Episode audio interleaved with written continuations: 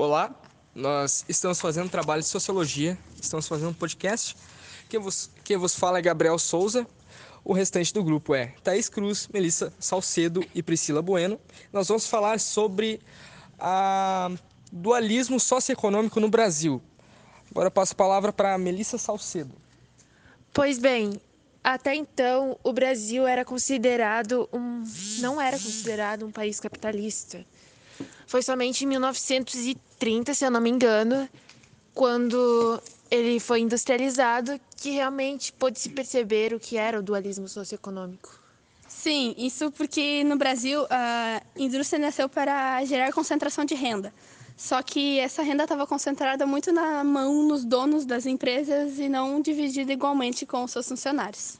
Isso. Só que é interessante saber que essa renda ela não era dividida de uma forma justa, porque a maior parte do lucro ficava com os chefes.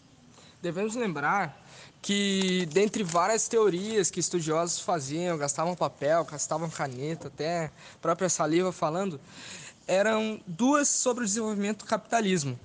A primeira era a linearidade, que era o desenvolvimento linear, que dizia que tinha uma reta, digamos assim, e que eles iam crescendo com o tempo e todos se tornariam se tornariam é, desenvolvidos em algum momento de, de sua história.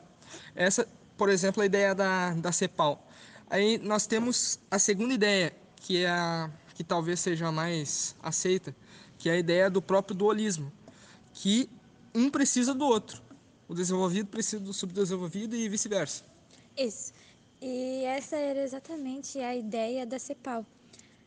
Tá, mas o que que é a CEPAL mesmo? No... Não entendeu? Não. Tá, assim.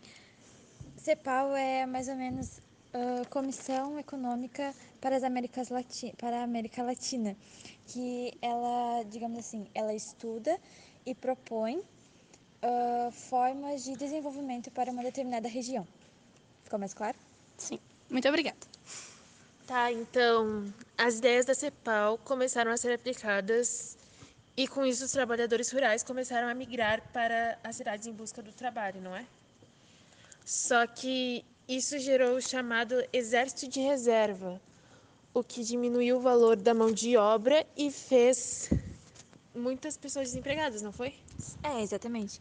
E esses, trabalha esses trabalhadores que foram para as cidades em busca de melhores condições de vida, eles acabaram piorando a sua situação, já que eles estavam recebendo muito menos do que deviam por seu trabalho.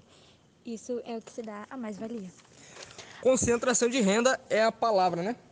Nós temos uma equação ali, uma coisa mais outra vai dar a concentração de renda. Que no caso é as divisas do setor rural mais intervenção estatal, que o Estado interferia muito na economia, né? Aí nós temos o próprio exército de reserva, os alimentos baratos e a mão de obra que era muito barata também. Tudo isso formou a concentração de renda. Tá, mas essa ideia de desenvolver o subdesenvolvido não deu certo, porque a burguesia não queria isso. E não queria por quê? A burguesia não queria isso aliado a ideias comunistas. Mas como assim ideias comunistas? É, João Goulart, um ex-presidente do Brasil, ele quis fazer esse, esse desenvolvimento linear, fazendo que, que o Brasil fosse o país desenvolvido apenas desenvolvendo o setor atrasado, como eles chamam o setor que é desenvolvido, ou o setor agrário também. Então, o que, que ele fez? Ele começou a fazer propostas para que é, aquele mercado que era menos favorecido, aqueles que eram menos favorecidos, recebesse mais dinheiro, tivesse mais distribuição, né? Sim. Aí, então, ele precisava de apoio da burguesia.